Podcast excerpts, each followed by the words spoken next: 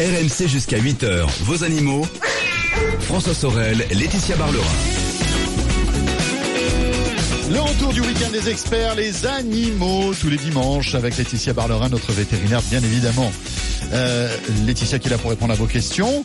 Et pour cette deuxième partie, on va s'intéresser à toute l'actualité liée aux animaux. Tout à l'heure, Julie Ferrier, l'humoriste, sera avec nous euh, parce qu'elle adore les chiens. Elle a une chienne, elle viendra nous en parler. Euh, Peut-on ressusciter les mammouths? C'est la question qu'on posera à un paléontologue. Oula, un paléontologue, pas facile à dire. Et puis, euh, on découvrira un casque de musique pour chevaux, Laetitia.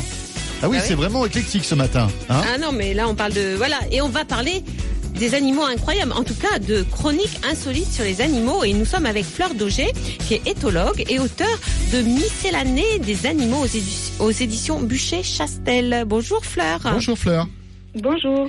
Alors, euh, votre livre est un recueil de petites chroniques incroyables, insolites et même passionnantes hein, sur les animaux. Alors, pour vous mettre en appétit, vous les auditeurs et vous donner envie de lire ce livre, j'ai fait une petite sélection de chroniques euh, que vous allez nous relater, Fleur. Alors, à commencer par un animal qui a été pris au début pour un canular par des scientifiques. Oui, euh, il s'agit de, de l'ornithorynque, donc c'est ce, ce mammifère australien qui est très particulier. Euh, C'est pas étonnant qu'on se, qu'on se soit posé des questions à son sujet, parce que bah, il a un bec de canard, il a une fourrure qui ressemble à celle de la taupe, il a des pattes palmées. Donc en, en 1799, quand le naturaliste britannique George Shaw a reçu ce premier animal empaillé dans son laboratoire du British Museum, il s'est posé beaucoup de questions. Il s'est dit, ça y est, euh, il y a une caméra cachée, euh, il y a un canular, c'est ça Voilà, c'est ça. Parce qu'à l'époque, ça se faisait beaucoup, les chimères, on mélangeait euh, une tête de lapin avec un corps de poule, enfin des choses un peu bizarres comme ça. Et euh, il s'est dit, bah, peut-être qu'on me, qu'on me fait encore un, Un canular. un, un canular comme ça. Et puis, bah, il en a vu arriver d'autres, et donc, eh ben, on a, on a fini, fini par se dire qu'effectivement, cet animal existait bel et bien. Et il a tout de suite pensé que c'était un mammifère ou euh, Bah, il a observé, oui. Donc c'est un mammifère qui, euh, qui pond des œufs, l'ornithorynque, et qui allaite ses petits. Donc ça, c'était aussi quelque chose d'assez étrange. Je ne sais pas s'il a pu voir que euh, qu'il était capable de pondre des œufs quand il l'a reçu comme ça empaillé. Mais il a bien dû voir qu'il avait des tétines. euh, mais bon, un mammifère qui a un bec de canard, c'est quand même euh, étrange. C'est sûr, c'est sûr qu'on peut se poser des questions. Oui, c'est aussi un mammifère venimeux d'ailleurs. C'est un des rares euh, à être venimeux. Il a un aiguillon euh, sur une, une des pattes arrière. Donc attention, si vous rencontrez un ornithorynque, ne vous approchez pas trop près. Bon, c'est sûr qu'en région parisienne, il n'y en a Ouais, pas il n'y en a beaucoup. pas beaucoup. Non, il n'y en a pas trop. Mais si on voyage en Australie, On euh, sait on jamais. peut On avoir la sait chance. C'est vrai. C'est vrai. Alors, passons de l'Australie au Togo. Où là-bas, Oui. alors là, franchement, il faut pas euh, souffrir d'arachnophobie. Vous savez ce que c'est, euh, François, l'arachnophobie Oui, l'arachnophobie, c'est le truc euh, que, que vous avez guéri Voilà, la phobie des araignées. La phobie des araignées, maintenant, vous, ça Je vous... peux aller au Togo parce que là, là parce qu'il y a, il y a quand même une pratique un peu bizarroïde, quoi. Ben oui, c'est un, c'est un rite religieux. En fait, euh, au Togo, il y a une ethnie euh, qui s'appelle les Kabyles, qui vivent surtout dans le nord du pays. Et euh, ben, ils ont une vision différente de nous, des araignées, parce que nous, on a t- plutôt tendance à vouloir les faire sortir de nos maisons. Alors que chez eux, quand une personne meurt, on pense que son âme prend la forme d'une ou de plusieurs araignées. Donc une fois que le défunt a été enterré, ben, toutes celles qu'on voit autour de la tombe qui se promènent, on les récupère et puis on les ramène à la maison pour que, pour que l'âme du défunt reste, euh, reste à, à la maison lui aussi. Ah oui, Alors, aussi. S'il y a un nid d'araignée euh, Ben, juste à côté, c'est bon. c'est parfait. C'est parfait. euh, Venez à la maison. c'est un peu ça. J'ai même lu aussi dans votre livre qu'il y avait des combats d'araignées au Japon. Que c'est sur une île où euh, bah, nous on fait des enfin et dans le monde il y a des combats de coqs par Bien exemple. sûr, Et ouais, ben ouais. là c'est des combats d'araignées. Des combats d'araignées. C'est-à-dire que bah, chacun a son araignée Ouais. et puis il y a des enjeux, etc. Et il y a un vainqueur entre deux araignées. Alors deux araignées, euh, j'imagine euh, mâles, enfin je sais pas, mais euh, Tiens, c'est étonnant Voilà. ça. J'imagine. Ah ouais, ouais. Et surtout, ils essaient- le juge essaye aussi que le combat n'aille pas trop loin pour que les araignées ne s'entretuent pas. Ah, bah ah non mais il y a, y aussi le bien-être des araignées. On compte les pattes le après quoi. bien-être. Voilà, c'est ça. On compte les pattes après. Ah, elle en manque, il en manque une à celle-là. Tiens. Alors, on apprend aussi dans votre livre que les licaons, ce sont des chiens sauvages en Afrique, respectent beaucoup leurs anciens. Oui, alors ben, on imagine souvent que dans la nature, euh, on parle souvent de la loi de la jungle en disant que la loi de la jungle, c'est la loi du plus fort et que euh, les plus faibles, les malades, les vieux sont, sont délaissés euh, par, euh, par les par les plus jeunes ou par ceux qui sont en bonne santé. Et chez les licaons, c'est pas le c'est pas du tout le cas puisqu'ils vivent en famille, en, en groupe. Et souvent, bah, les, les plus jeunes vont chasser et quand ils rentrent au terrier, ils donnent, à, ils régurgitent de la viande pour les petits, mais ils en régurgitent aussi pour les vieux, pour les personnes âgées qui elles bah, restent au terrier et s'occupent probablement des jeunes, Oui. des, des plus petits. Et donc voilà, il y a, il y a ce comportement altruiste envers les euh, envers les plus âgés qui est assez Envers les anciens. Comme quoi, Oui. on devrait euh, hein, s'inspirer des Eh animaux oui, hein, quand même. C'est vrai. Alors, passons aux chats maintenant. Alors, je sais que, et ça, je l'avais lu, les scientifiques ont montré que les chats pouvaient volontairement faire Mhm. la sourde oreille. Oui, bah justement, tous les propriétaires de chats euh, savent, savent ça très bien. Moi, la première. Euh, souvent, on a le chat qui s'en va et puis on a beau l'appeler, euh, il reste le dos tourné, il continue euh, son chemin comme s'il nous avait pas entendu. Mm. Donc, il y a des chercheurs de l'université de Tokyo qui se sont demandé, bah, est-ce que les chats reconnaissent vraiment la voix de leur maître, en fait, ou est-ce que peut-être ils peuvent pas la différencier de celle d'un inconnu et donc, bah, ils ne nous snob, ils ne nous snoberaient pas à ce moment-là? Donc ils ont euh, carrément étudié le comportement du chat euh, en leur diffusant des enregistrements de, voix de leur maître et aussi d'inconnus. Et ils se sont rendus compte en les observant de, près qu'effectivement, quand on lui met la voix de son maître, les pupilles euh, se dilatent, il y a des mouvements de la queue, des oreilles. Donc c'est une preuve qu'ils distinguent bien la voix de leur maître que celle d'un inconnu à laquelle ils vont pas forcément réagir. Ils réagissent pas quand ils entendent la voix de quelqu'un qu'ils connaissent pas. Donc quand ils répondent pas comme ça, c'est qu'ils nous ignorent réellement, ils font réellement le choix de ne pas répondre à cet humain qui Ouais. les agace. Voilà, tout simplement. Donc, ils continuent à dormir et à nous ignorer. euh, voilà. Voilà. Et nous, on est en train de les appeler et ils se réveillent pas, co- comme, comme par hasard. Alors, une petite dernière pour finir. Euh, J'ai appris que le lapin pouvait se shooter à la laitue iceberg. C'est-à-dire, Eh oui. euh, moi j'aime bien la laitue iceberg, mais ça me fait aucun effet, franchement. Ben oui, parce que vous n'avez pas les mêmes neurones que les lapins, Et ben probablement. voilà, c'est ça. Je pense que ça doit être ça. Ou alors faut que j'en mange des quantités, je sais pas. Faut que, faut que je les roule, non? Ah oui, peut-être. Il faut peut-être les fumer, je sais pas. Et alors chez le, chez le lapin, qu'est-ce que ça fait la laitue iceberg? Ben, la laitue, déjà, dans le terme de laitue, il y a lait. Et euh, donc, les laitues à iceberg, elles ont, un- comme les- certaines laitues sauvages, elles ont un- une sève un petit peu blanche. Oui. Et à l'intérieur, il y a ce qu'on appelle du lactucarium.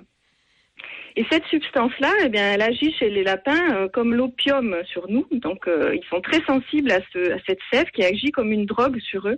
Non. Donc, si on donne euh, à notre petit lapin nain un petit bout de, de laitue iceberg, il risque bah, soit de s'endormir, d'être complètement somnolent, soit d'être excité, de sauter un peu partout dans la pièce. Donc, il faut peut-être mieux éviter de leur donner ce genre de, de Bon, je, salade. vais, je, je vais essayer de m'en faire une soupe ce soir. je suis pas un lapin, mais on sait jamais. Très bien. Merci, Fleur. Merci Fleur. Merci, Merci à Fleur. vous. À retrouver donc dans Miscellanée des animaux. Voilà, aux éditions Bûcher-Chastel. Merci. À bientôt. Bon Merci, dimanche. au revoir. Au revoir. On revient dans un instant sur RMC, la suite de ce week-end des experts animaux. Laetitia, on a tout entendu dans cette émission. Mais ce qui va suivre, jamais. Un casque pour chevaux, les amis. Un casque de musique pour chevaux. Et ouais, c'est comme ça. Et on en parle dans un instant. Et on ne parle que de ça que sur RMC, croyez-moi. Hein. À tout de suite. RMC jusqu'à 8h. Vos animaux. RMC jusqu'à 8h. Vos animaux. François Sorel, Laetitia Barlerin. Voilà le retour du week-end des experts, les animaux.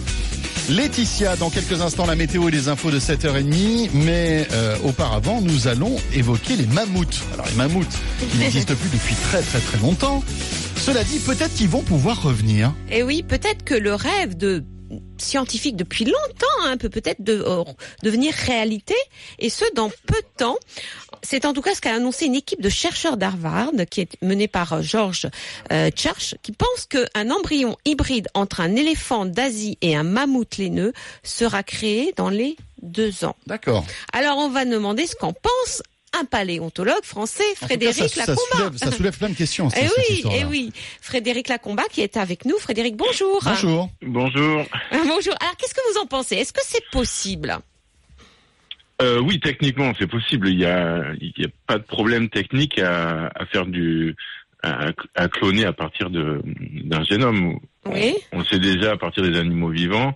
Euh, Oui, le enfin- génome du mammouth. Il est mort, Oui. le mammouth. Enfin, ils sont morts. Alors, ils, ils sont même éteints. Oui. Ils sont plus que morts. Ils sont même éteints depuis un, un certain nombre d'années.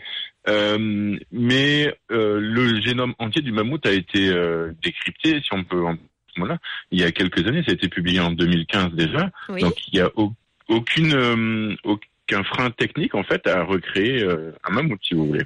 Mais alors là, euh, il parle plutôt d'un ce que j'appelle moi un éléphant OGM, c'est-à-dire que c'est pas Voilà. vraiment un clonage, c'est un hybride.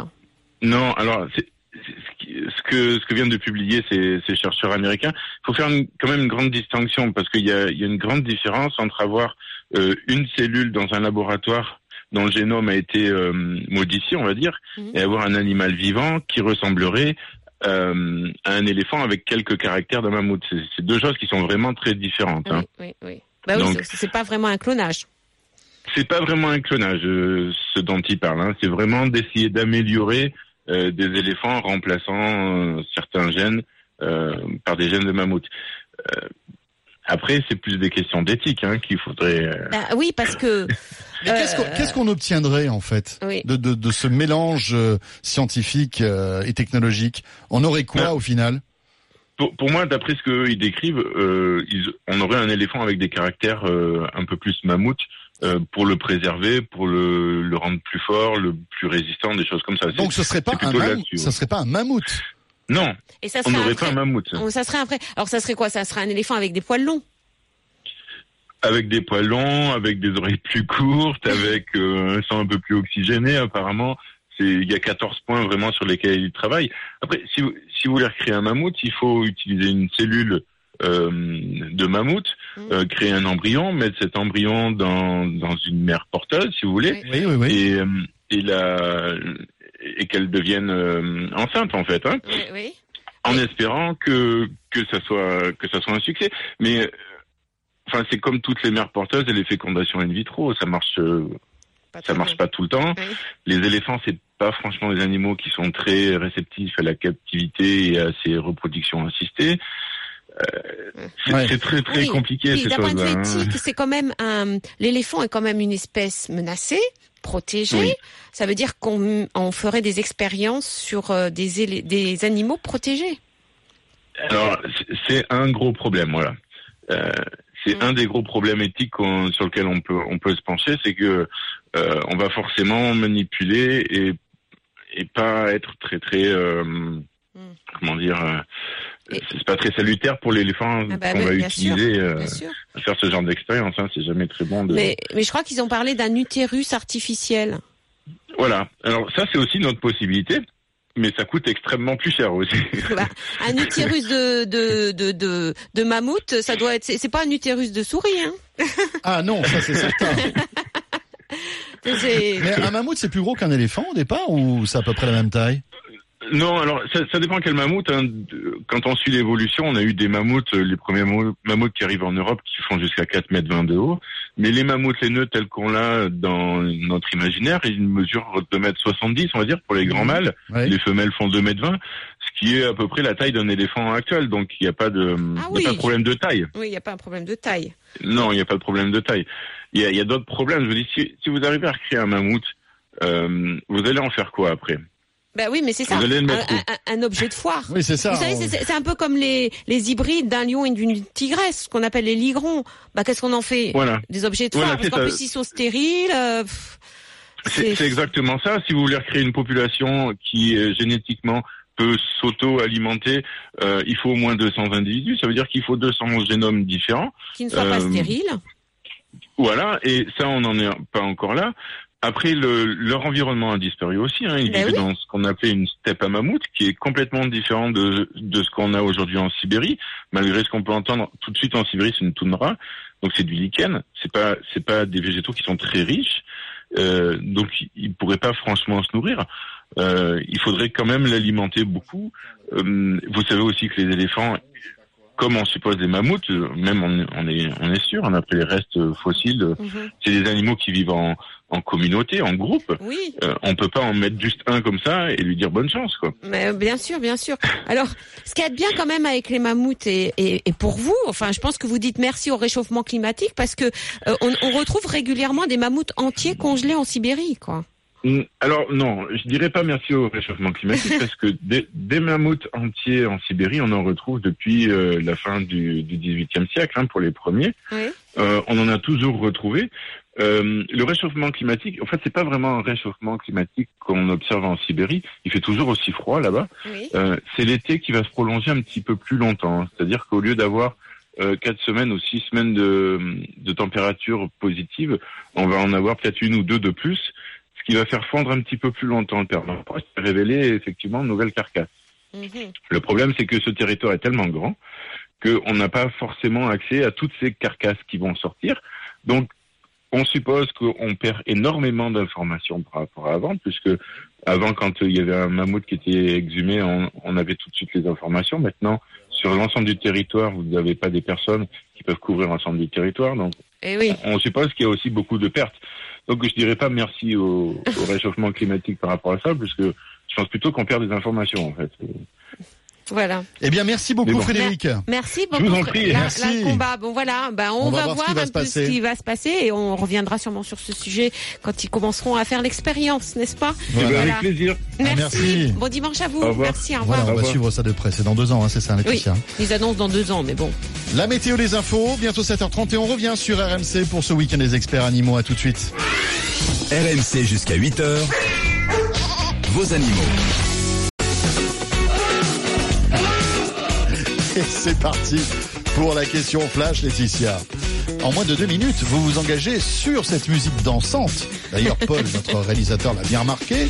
Vous vous engagez à répondre à la question suivante, c'est celle d'Angélique. Une amie a un chamal, non castré, Laetitia, qui a toujours vécu en maison avec jardin. Elle va déménager en appartement. Ah. Comment faire pour qu'il se sente bien? On lui dit qu'il est trop tard pour le castrer. Oh, mais je vous rassure, il n'est jamais trop, tard pour castrer les mâles. Allez-y, Laetitia, ne me regardez pas comme ça, ça me stresse.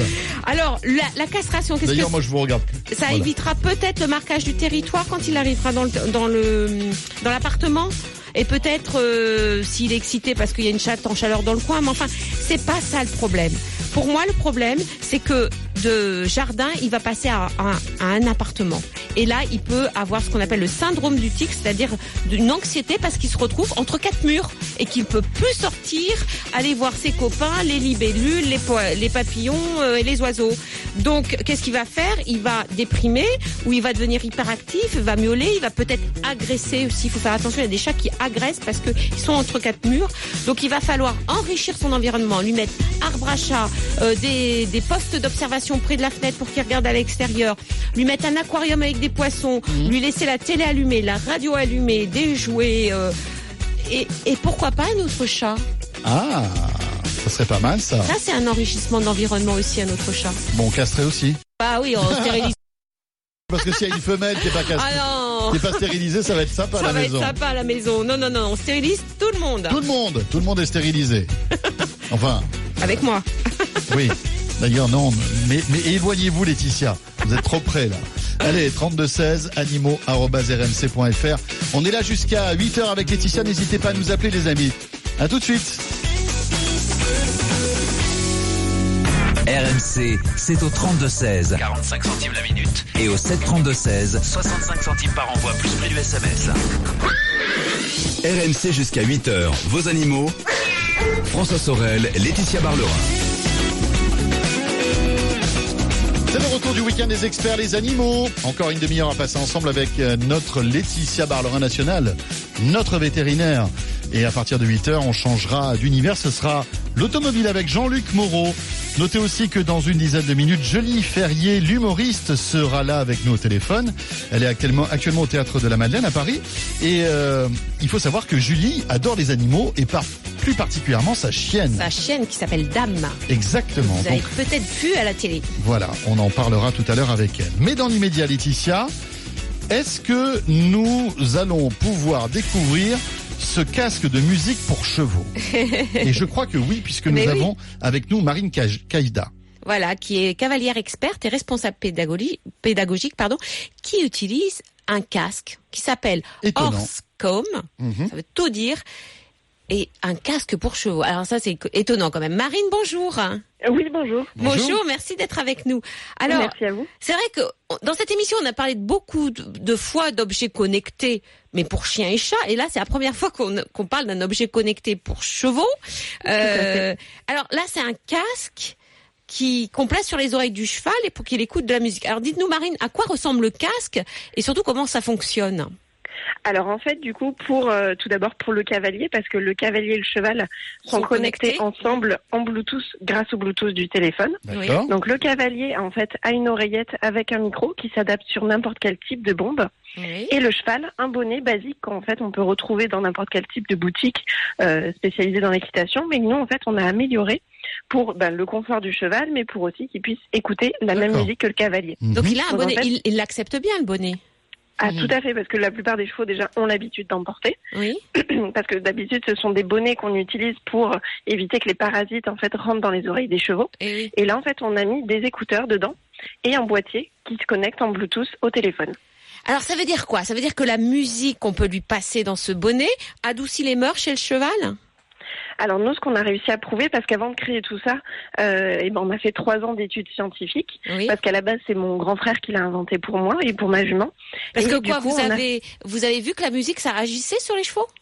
Bah, tout à fait, il est, il, est, il est venu, on a testé d'abord sur ma jument, et puis après on a pu tester sur des centaines de chevaux, donc dans n'importe quel type de situation, D'accord. mais c'est principalement sur, pardon, excusez-moi, sur des tests de transport, de marche en main et des tests au box aussi, que en fait, dans n'importe quel type de situation, le cheval en fait est ça lui permettait en fait de de- d'être beaucoup plus concentré, d'être beaucoup plus décontracté sur euh, voilà sur les, ex- les exercices qu'on pouvait lui demander et le cheval était moins euh, parasité en fait par les bruits extérieurs.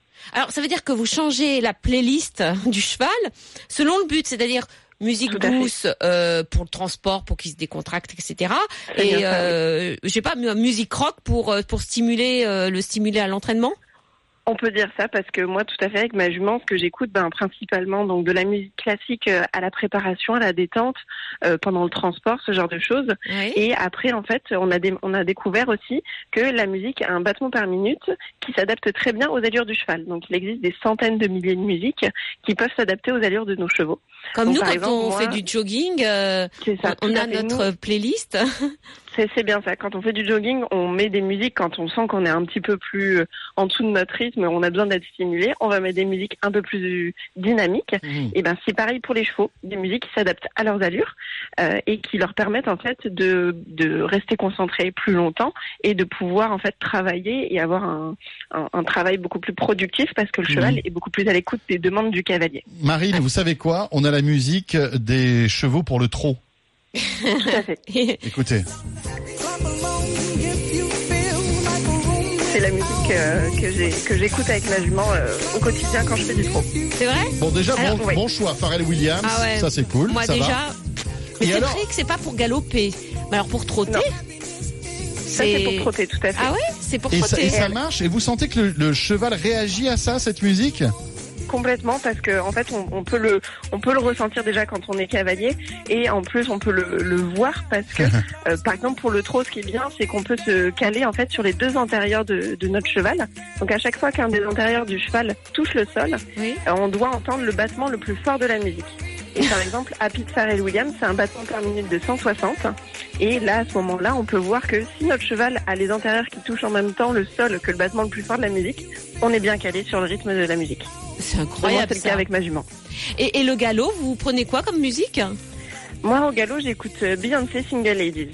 Ah C'est pas mal aussi. Ça. C'est pas, pas, mal. mal, ça met, ça met de bonne humeur, euh, ça nous motive. Donc, euh, Mais je pense que ça doit, être, ça doit être aussi utile pour euh, le cheval que pour vous, non? Ah, tout à fait. Bah, pour, le, pour les humains, déjà, en tout cas, ça a déjà été prouvé que la musique est, vraiment bénéfique. Oui. Mais euh, comme là, en fait, on a les deux ensemble, les deux sont synchronisés, euh, c'est ça qui permet vraiment Oui. euh, cette osmose. Mais vous pouvez lui parler. Parce que euh, ce que, ce que j'ai lu dans le, de- le dossier de presse du, du casque, là, on parle de cinquième aide naturelle pour le cavalier. Ça veut dire quoi, ça? Tout à fait, parce qu'en fait, aujourd'hui, dans les, dans les livres de la Fédération, il existe quatre aides naturelles. Donc euh, les jambes, les mains, euh, le poids du corps et euh, la voix. Et Pour aujourd'hui, diriger le cheval. Voilà. Tout à fait. Et ce qu'on a, ce qu'on, ce qu'on a découvert aujourd'hui, c'est que la, pardon, ce qu'on a découvert aujourd'hui, c'est que la musique apporte vraiment une cinquième aide parce qu'on obtient beaucoup plus de concentration, de décontraction. Alors aujourd'hui, pourquoi s'en priver, sachant qu'on on arrive à obtenir beaucoup plus de choses chez nos chevaux et beaucoup plus de, beaucoup plus de sérénité parce que des fois, ça peut être un peu dangereux aussi. Alors, est-ce que chez le cheval, comme chez l'homme, euh, chaque cheval a ses préférences musicales? Tout à fait. Ça, c'est et puis quand on connaît notre cheval, on, on a l'habitude de ses réactions. Oui. Donc pour moi, j'ai testé quand même pas mal de musique avec ma jument euh, maintenant, et euh, il y a une musique vraiment, je sais qu'elle qu'elle n'aime pas du tout parce que je l'ai testée et qu'elle a- elle était vraiment elle est devenue un peu violente. C'est- Céline euh, Dion Gangnam Style. non, c'est Gangnam Style. Ah, d'accord. Ah oui, oui c'est vrai. Ah que oui, c'est le. Oui, mais moi aussi. Le truc coréen là, qui, qui a cartonné, ouais, d'accord. Ouais. Mais Et non, celle-ci, du coup, j'ai testé, mais c'est vrai que c'est avec ma jument, c'est pas passé alors que des chevaux sur euh, sur d'autres chevaux, les chevaux ac- l'acceptent beaucoup mieux. Ah Donc oui. vraiment, Donc chaque cheval, voir, a- ouais, chaque cheval ah, peut avoir ses goûts et sa, sa propre sensibilité. de quoi il faut tester? Il faut tester Il les faut musiques. tester. C'est incroyable ça. Du coup, vous avez des centaines de milliers de musiques euh, commerciales qu'on peut entendre à la radio euh, partout, qui qu'on peut tester, mais aussi nous ce qu'on propose dans notre application, c'est qu'on crée de la musique spécialement pour les chevaux et les cavaliers, en fonction du cahier des charges qu'on a eu, qu'on a ressorti de nos études, et du coup on fait appel à des producteurs de musique pour nous créer bah, des musiques de détente, des musiques de pas, de trot, de galop, voilà pour travailler nos chevaux.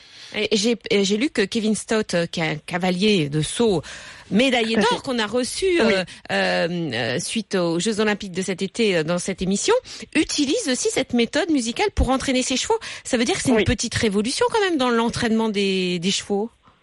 Tout à fait. Alors c'est vrai qu'on a la chance de pouvoir travailler avec des, des grands cavaliers, notamment Kevin Stott, c'est beaucoup de chance. Oui. Et c'est vrai qu'on a pu euh, échanger euh, ben, euh, beaucoup avec lui sur l'utilité de la musique, lui en tant que cavalier pro, sur ses chevaux, pour obtenir beaucoup plus de bien-être, parce qu'on sait très bien que aller sauter des obstacles tous les week-ends, des hauteurs euh, à des hauteurs folles, du coup, euh, et pouvoir enchaîner ça tous les week-ends, ben, il faut quand même euh, penser au bien-être de ses chevaux, et c'est pour lui une priorité. Mm. Donc c'est vrai qu'il a bien compris notre système, et euh, c'est pour ça qu'on l'utilise euh, avec lui. Hmm. Et c'est euh, c'est Mais D'accord. c'est- pas encore accepté dans les compétitions ce casque?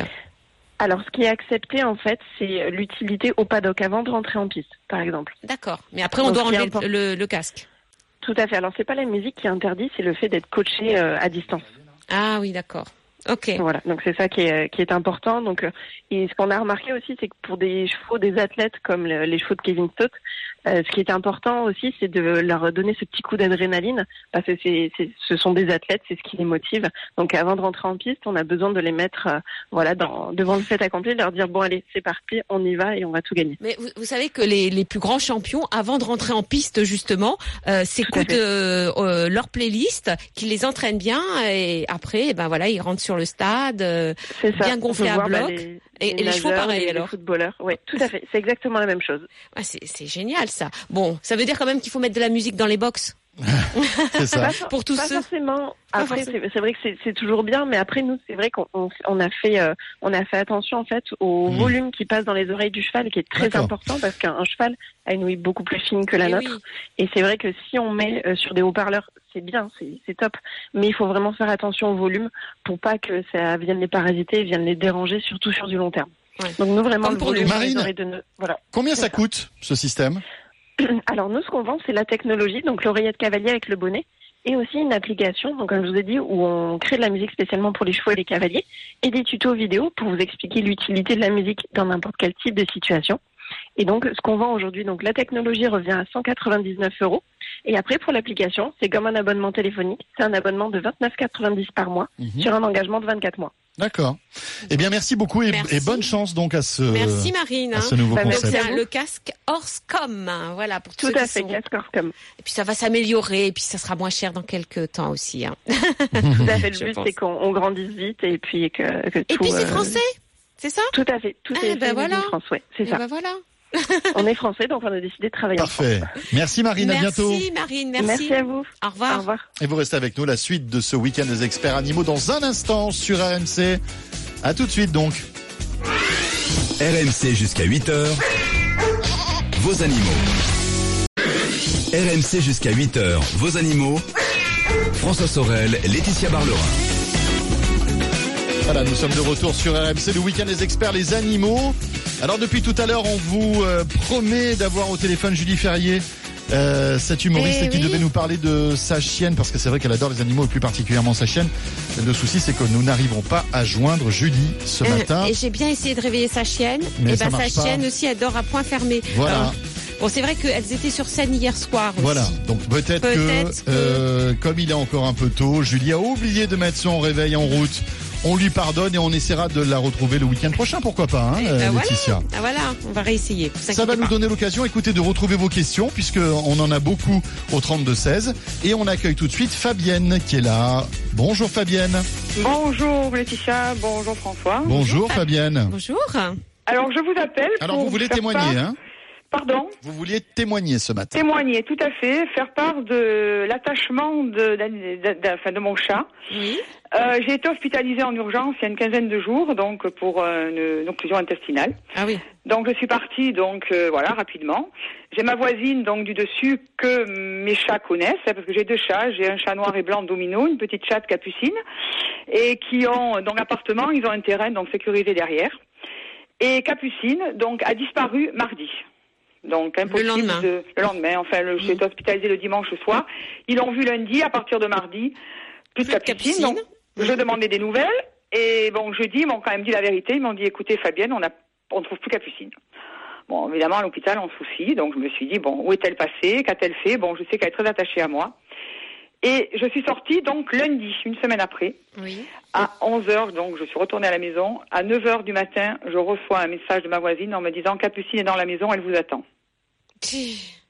Voilà. C'est-à-dire que euh, elle vous attendait, vous étiez pas encore arrivé chez Non, vous? non, elle savait que j'arrivais. Alors, le sixième sens du chat, je ne sais pas.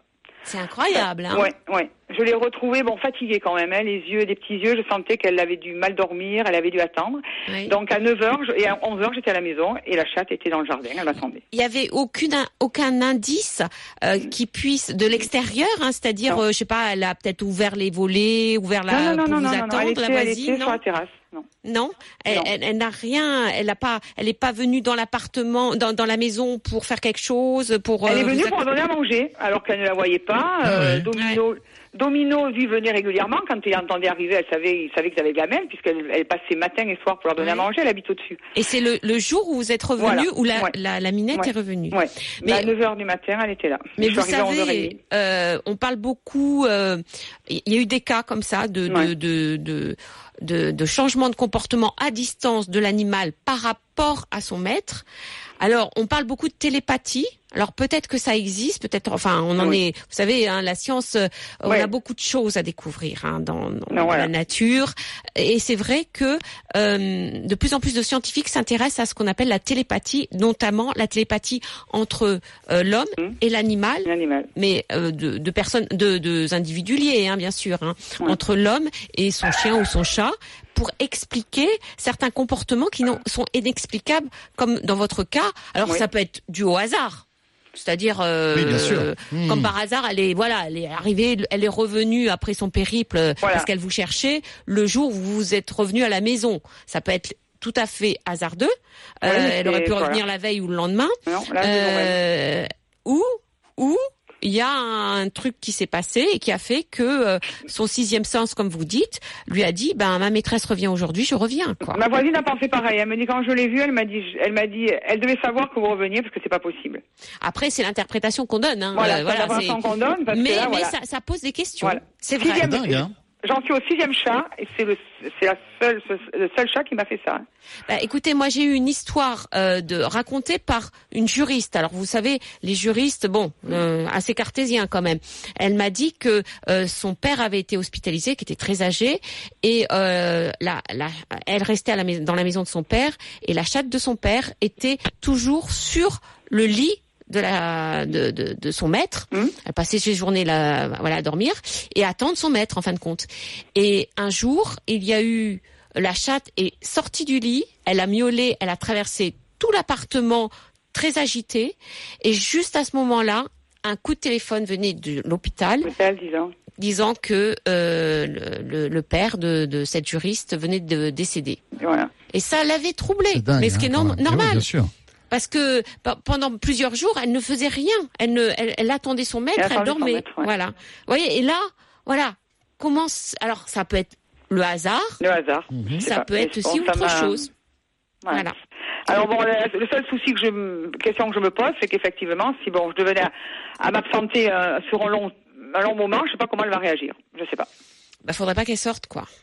Voilà. Voilà. Ah oui. C'est vraiment, euh, voilà. Donc je voulais vous en faire part parce que je trouve Mais ça quand même. sympa, euh, merci, mais, Fabienne. que- mais faudrait pas qu'elle sorte, il faudrait qu'elle soit avec quelqu'un. Qu'elle soit avec Voilà. quelqu'un. Voilà, qu'il soit Ouais. là tout le temps. Voilà. Ouais, parce que voilà. Mais c'est vraiment beau parce que je crois Oui, que bah, que Fabienne, l'animal vous le rend, je veux dire, au quintuple. Je veux dire, c'est vraiment. Et là, elle est très attachée à moi. Elle, je, la- elle me quitte pas là. Bah oui, j'imagine. Merci Fabienne, merci Eh ben, beaucoup. rien, merci Bon rétablissement, Merci. Fabienne, hein. Vos émissions, À bientôt. euh, Merci. Au revoir. Au revoir. À bientôt. Au revoir. Euh, Laetitia, on accueille maintenant Manu qui est avec nous et qui nous a appelé au 32-16. Bonjour Manu. Bonjour François, bonjour Laetitia. Bonjour, Bonjour, Manu. Manu. bienvenue. Merci, merci. Manu, bienvenue, Euh, ça rime en plus, c'est parfait. eh oui. C'est très bien. Alors, qu'est-ce qui vous arrive Alors j'ai euh, j'ai un chat qui s'appelle euh, Goji et euh, ce chat en fait il fait, fait ses griffes comme tous les chats. Oui. Euh, le problème c'est que il détruit mon il détruit mon sofa. Je l'ai pas habitué à avoir des arbres à chat, ce qui fait que maintenant j'en ai acheté un il y a pas longtemps, mais il y touche pas, il préfère faire ses griffes sur le canapé.